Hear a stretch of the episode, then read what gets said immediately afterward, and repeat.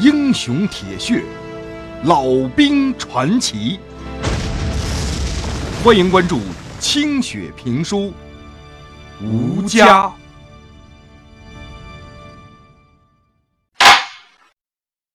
黄老关子已经五十有六了，这些年来寸步未离黄家冲。时间一长啊，这屁股上都生老茧了。眼瞅着自个儿的大侄孙子黄瑞刚和二伢子这两年下来，还打出了黄家冲小子的威风了。穿着新换的夏天军服，身上别着锃亮的军功章，大皮鞋踩得嘎嘎响，腰板挺得跟搓衣板似的，下巴扬得老高，眼睛直往天上看。冲里的后生娃们只见过衣衫褴褛、像老旦那样的颓败的军人。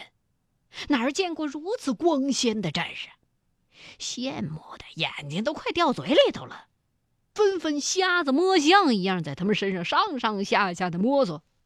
那些女子们更是拿热辣辣的眼神去瞄这俩帅哥，心里头已经把这个英武俊俏的后生亲了不知道多少回了。黄老关子跟老旦把这些事儿都看在眼里头。心里头就跟毛毛虫在爬似的。黄老关子曾经说过硬话，要打瘸这些不自量力、敢去给老蒋打仗的娃子们的狗腿。可如今一看到村口跟赶大集一样的那些欢迎的人潮，黄老关子只能拽着老旦哥俩回去喝闷酒。那两个后生倒也挺懂事的。见过父母，就直奔黄老关子家。俩人一进屋，扑通扑通，齐刷刷的跪下了，毕恭毕敬的等着黄老关子训话。老旦一看，这俩后生就打了两年仗，原先屁娃一样的脏坯子，竟然已经变得如此的仪表堂堂了，神情那是不卑不亢。黝黑的皮肤就像刀割不破那么结实，心想这帮湖南佬真是不简单啊！无乡不成军，这同样是农民呢，咋个人家的娃有点历练就这么虎气呢？黄老关子坐在太师椅里头，下巴顶到肚子上，大水烟吐，呼噜呼噜，闷声如雷。眼睛直勾勾的盯着这俩小子，把这两个后生给看的有点手足无措了。老旦等人也不敢插话呀，这堂屋里头气氛就别扭。过了许久，黄老官子才慢吞吞的开口了。有没有丢黄家冲的人啊？没有，我们给黄家冲挣了脸回来，要不也不敢来见您老人家。说说看，我杀了四个鬼子，抢了一门小炮回来。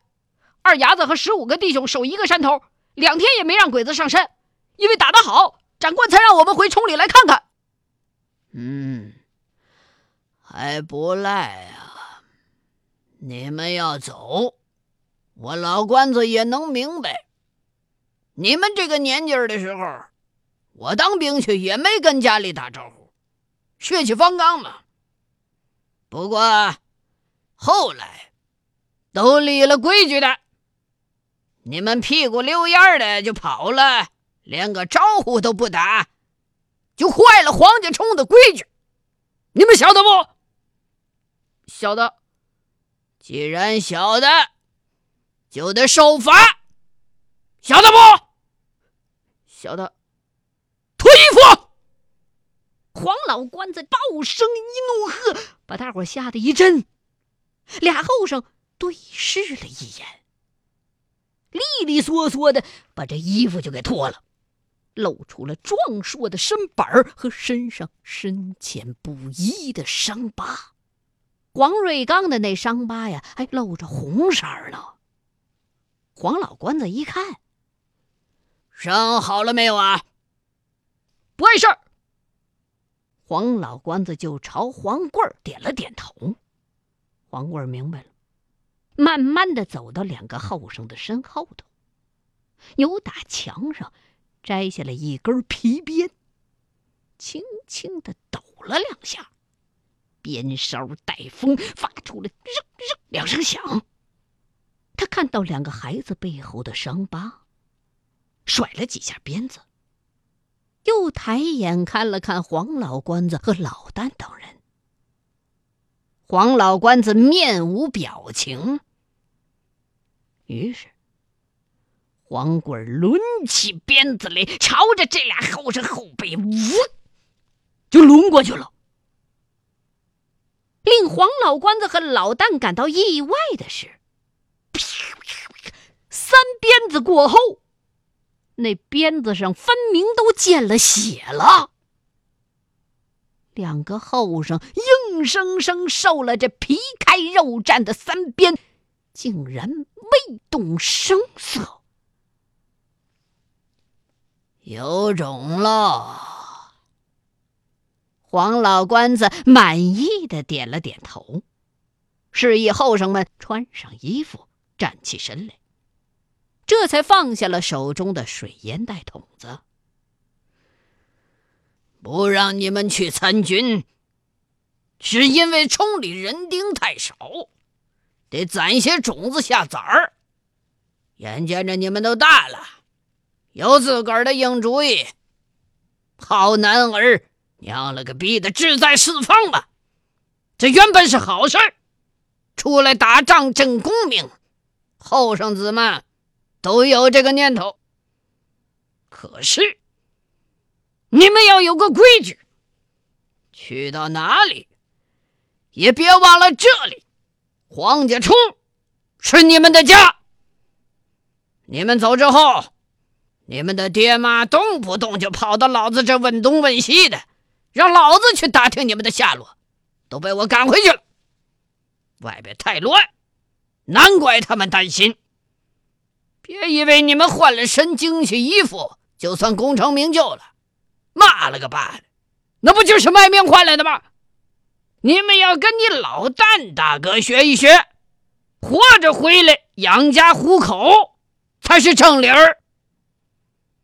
说到这儿，在老旦看来，两个年轻的后生磕头感谢一下，就应该算是合拢了。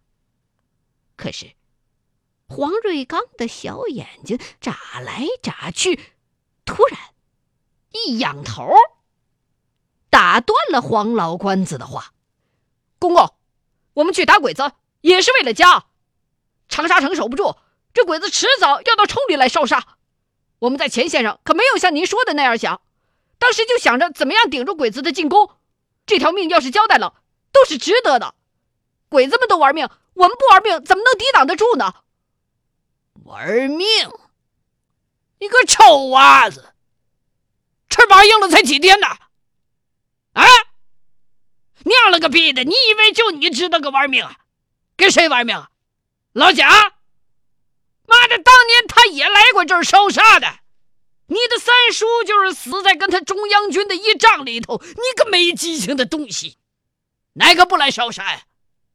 妈的，你以为只有鬼子才会来烧杀吗？那不一样，那会儿是内战，后来国家也统一了，现在是全民族抵抗外敌，连共产党都跟蒋委员长讲和了。鬼子不光是来烧杀，他们要灭亡整个中国，就像他们灭亡东三省一样。我们躲在黄家冲，鬼子早晚也会进来的。进来了再说，进来了，老子自有安排。进来了就晚了，长沙都快变成焦土了，光顾着保全自个儿。长沙城怎么能守得住呢？这仗不输才怪！身上的伤都是在长沙挨的。是，我跟二伢子一天负的伤。没个杀光彩的，挨枪子儿谁都会，不是啥子本事。打仗要用脑子，别就知道冲到前边第一个去挨枪子儿。打仗为的是个功名。十个人往前冲，一个人才能有功名。其他的都娘了个逼的去见阎王喽！你们今天回得来，算你们命大。二丫子，你胸口上那个枪眼儿，再偏一个指头，你现在就在阴曹地府里当兵了，你还玩命不？你看看你老哥，浑身都是伤，就是没有一处致命的。打仗不是全凭血气的。要开窍啊！开窍！娘了个逼的，两个崽伢子懂不懂？黄老官子拿着他那大烟袋，敲着两个人的脑袋，大声的教训着。老大原以为两个后生的顶撞会让黄老官子气急败坏，没想到他终归还是爱护的意思，心就放回了肚子里。这两个英武的热血青年让老旦感到惭愧。黄老官子刚才夸耀自个儿的话，直让老旦一阵脸红。老爷子，这两个后生真的是两块好料，在部队上肯定也是拔尖的。咱这黄家冲啊，藏龙卧虎呢。后生们听到前辈英雄如此的夸赞，都开心的笑了起来。好料，哼，还差得远呢！什么民族大义、国恨家仇，那都老蒋编出来骗人的。就是你们这帮子愣头青才上他的当，把鬼子打下去了，那天下不还是他老蒋的？跟你们求个相干啊！不说这些了，你们什么时候回去啊？黄老官子长叹了一声。坐回到太师椅上，仰脖子干了一杯酒。二伢子是个眼力好的，一看黄瑞刚又想犟嘴，连忙把这话头给抢了过去。我们五天之后回去，只是不回长沙了，按照命令直接去常德。常德，在咱们北边啊，上那儿干什么去？那儿有鬼子来吗？现在还没有，我们两个连队都打光了。长沙城补充了北边来的部队，我们这些散兵收编成了一个营，编进了五十七师三十一团。团里说下个月就要开拔去常德了，去那边主要是休养住房，这半年怕是没上打了。可样子倒好了，你们娘老子这下高兴了。只是你们别高兴的太早，仗肯定有的打，养兵千日，用兵一朝。看来，他老蒋倒也不笨的。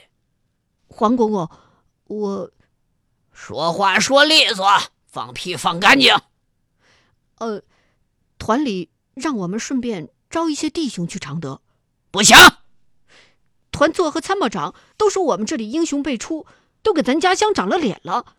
我们团座也知道公公你养着兵，团长说和鬼子打仗太需要老兵了，鬼子攻不下长沙，也许会转向。要不是战场上走不开，他还想亲自来请您老人家出山呢。还有老大哥，团座说他认识你。你们团长认识俺？谁呀？他叫王立江。王立江？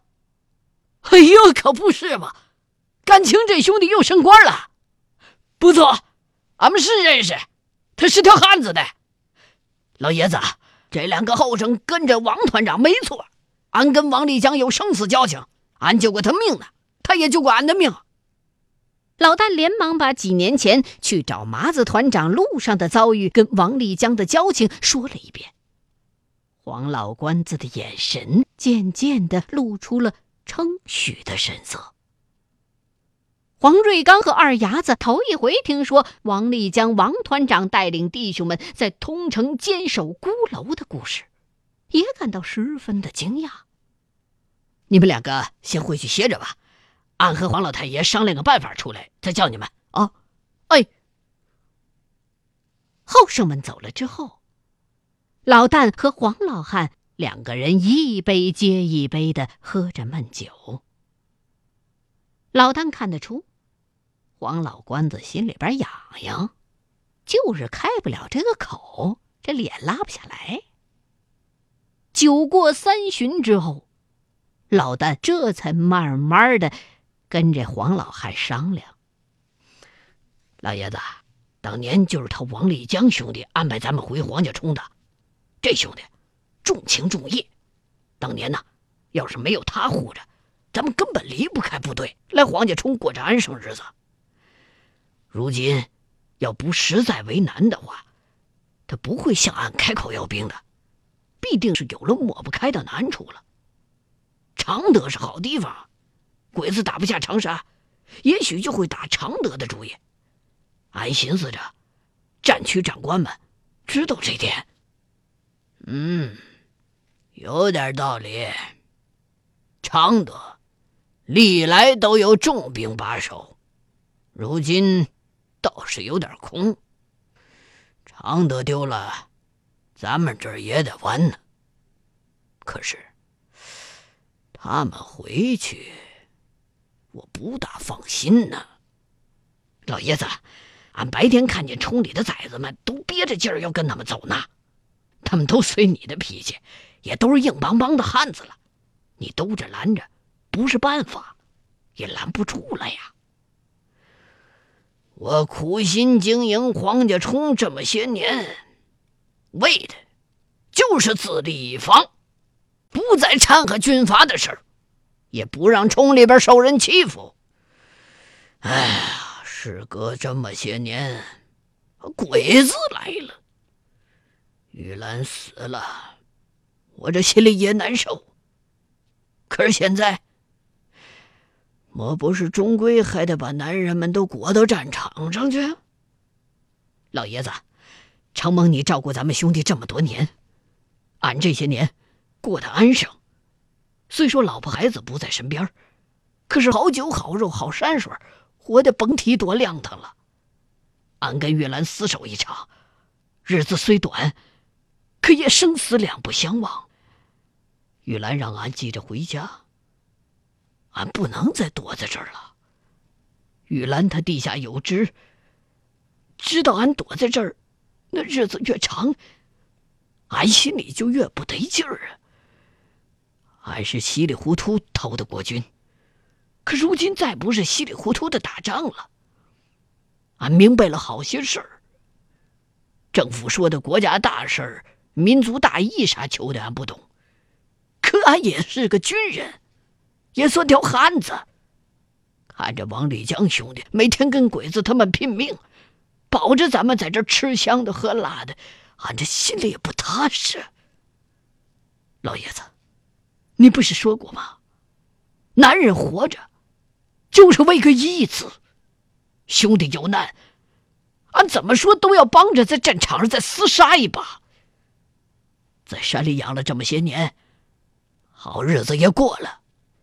俺的婆娘，要是知道俺躲在山里当毛贼，不好好去打鬼子，弄不好还瞧不起俺呢。所以，俺这趟。是走定了，还要去常德看看。听到这儿，黄老官子喝得通红的脸照在烟雾之中，眼神模糊。老旦又给他斟上了一杯酒，试探着说：“俺去了，冲里的伢子们也得有人护着点啊。”黄老官子拿起酒杯，一饮而尽。歪过身子，放出一个浑厚的响屁。看来你早就盘算好了，就别跟我绕弯弯了。老大呢？个样子，你带着你的人回去。村里的伢子们愿意一块儿去的，我也不拦着了。拦也拦不住啊。那边的人，你既然认识。说话方便，就去安排一下，看能不能照看一下伢子们，别让他们冒失喽。就这样，说服了黄老官子，老旦的心里放下了一个包袱。黄家冲的老兵们闻信儿，心里边也跟猫抓似的痒，纷纷的来找黄老官子，表示愿意给老旦指马坠镫，一同前往。更有人拎着好酒好肉的跑到老旦的住处，让老旦去做说客。不过，那些弟兄们的媳妇儿们不干了。昨天呢，小珍妹子就凑过来往老旦身上蹭，说：“能不能把我那猪铜头给我留下来？”不去呀。老旦就作难。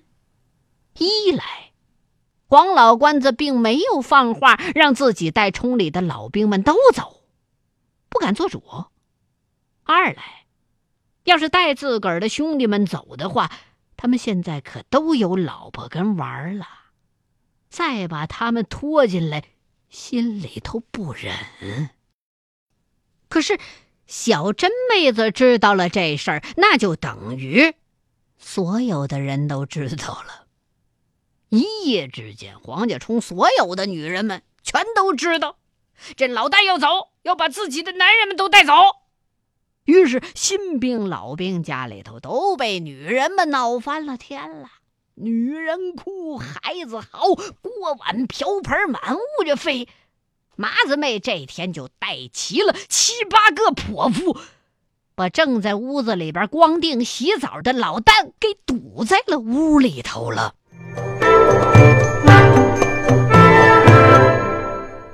欲知后事如何，欢迎各位继续收听清雪评书《吴家》。